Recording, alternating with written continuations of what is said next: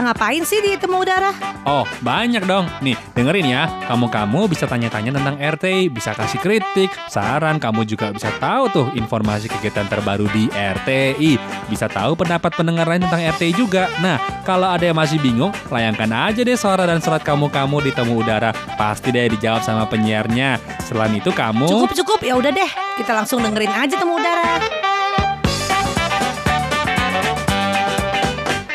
Ya teman-teman semua, kita kembali lagi berjumpa dalam acara Temu Udara RTI Radio Taiwan Internasional siaran dalam bahasa Indonesia. Hadir kembali di sini saya Farini dan saya Yunus Henry. Mm -hmm, yang biasa. hari ini kita membicarakan mengenai acara yang diadakan, kegiatan yang diadakan hmm. oleh Kantor Dagang Ekonomi Indonesia Betul. di Taipei.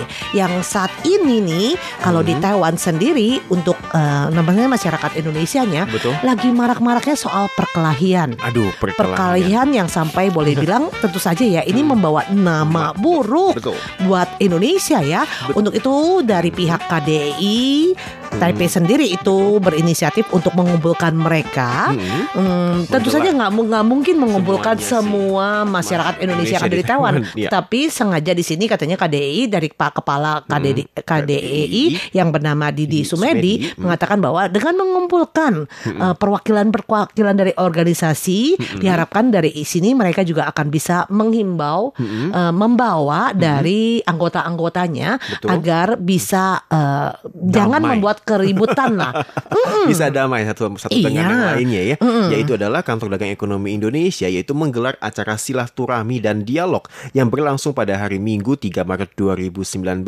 Dikatakan juga karena mungkin beberapa hari ini itu marak ya mm. yang namanya itu kasus pemukulan, kasus perkelahian ataupun uh, mungkin kasus narkoba di kalangan mm-hmm. para PMI kita. Mm-hmm. Hmm, jadi, Beberapa waktu lalu sempat sih mengadakan mm-hmm. acara untuk istilahnya penye, uh, pencegahan mm-hmm. jangan sampai uh, menjadi korban betul. narkoba, kemudian juga pencegahan jangan sampai kita menjadi titipan orang membawa narkoba karena hukumannya mm-hmm. berat sekali ya. Betul hmm. sekali. Dan diharuskan juga bagi kita yaitu warga asing di Taiwan ini diwajibkan untuk menaati dan menghormati hukum, peraturan dan kebiasaan yang berlaku di Taiwan. Jadi ke acara kemarin itu juga telah berlangsung ya yaitu adalah dialog bersama KDI dan berhasil mengumpulkan beberapa kesepakatan bersama ini seperti misalkan menjaga keamanan dan ketertiban, kemudian bertanggung jawab terhadap anggotanya ya ini bagi kaum organisasi maupun dari kaum komunitas uh -huh. dan juga harus membentengi keyakinan diri dengan selalu waspada terhadap provokasi,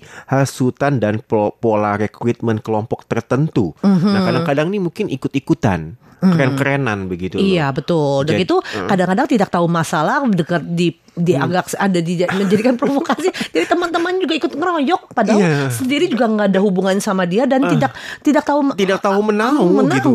Iya, hmm. jadi ini juga dihimbau kepada teman-teman yang mungkin tengah berada di Taiwan ya itu untuk maupun di mana pun ya jangan hanya di Taiwan di, aja deh. Aja ya, ini ya untuk jangan menjaga perdamaian ya, hmm. menjaga perdamaian dan apa namanya itu menghidupkan rasa cinta kasih terhadap sesama. Iya, kegiatan yang berlangsung 3 hmm. Maret kemarin hmm. itu sebenarnya sebenarnya mengusung tema mencari solusi bersama hmm. permasalahan masyarakat Indonesia di Taiwan khususnya PMI. Betul sih. Hmm. Mm di mana hmm. Mm, dalam kata sambutan kepala KDI yaitu Didi Sumedi mengatakan ya hmm. dapat dipahami sebagai wabah wadah untuk mencapai tujuan bersama hmm. bermanfaat bagi anggotanya hmm. organisasi lahir dengan berbagai latar hmm. yakni berdasarkan keagamaan, hmm. komunitas, hobi dan lain sebagainya hmm. yang saat ini diperkirakan ya untuk di Taiwan itu mencapai 100 organisasi. Uh banyak mm -mm. sekali ya 100 organisasi Iya ya? di mana kinerja organisasi dalam solidaritas turut diapresiasikan antara lain dalam membantu korban bencana alam hmm. Namun nih masih ada beberapa permasalahan yang perlu menjadi perhatian bersama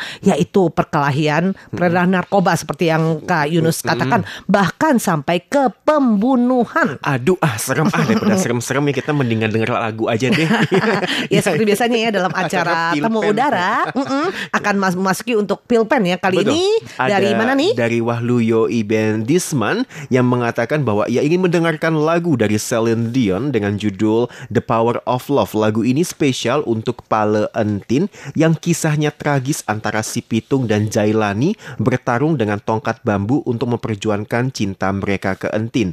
Dan katanya nih saat pertarungan berjalan tiba-tiba si Entin datang memisahkan, malang kepala si Entin terpukul si bambu nih dan akhirnya si Pitung seketika menjerit pale Entin berdarah gitu loh ya. Happy pale Entin semua terbakar apa te- tebarkan cinta yang suci dan salam juga buat pendengar setia yaitu Bung Edi, Aris, Basit, Lee Jinjan dan lain-lain. Ya sebenarnya ini diminta pada saat Valentine ya, tetapi sekarang sudah berlalu nggak apa-apa deh. Masih ada kan yang Kan namanya bukan kan tiga eh, empat belas Maret. Oh iya masih Valen- ada. White Valentine, iya kan White Valentine. Jadi ini untuk White Valentine. Iya. Ya kita tutup ya untuk acara temu udara di hari ini dengan lagu permintaan dari Waluyo. Diman. The Power of, Of Love. Love. Semoga Waduh. saja Bisa kekuatan ya. dari cinta kasih bisa bisa, memberikan perdamaian di Amin. dunia ini.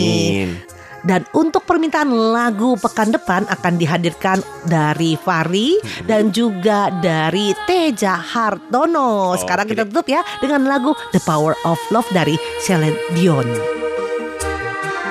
Cause I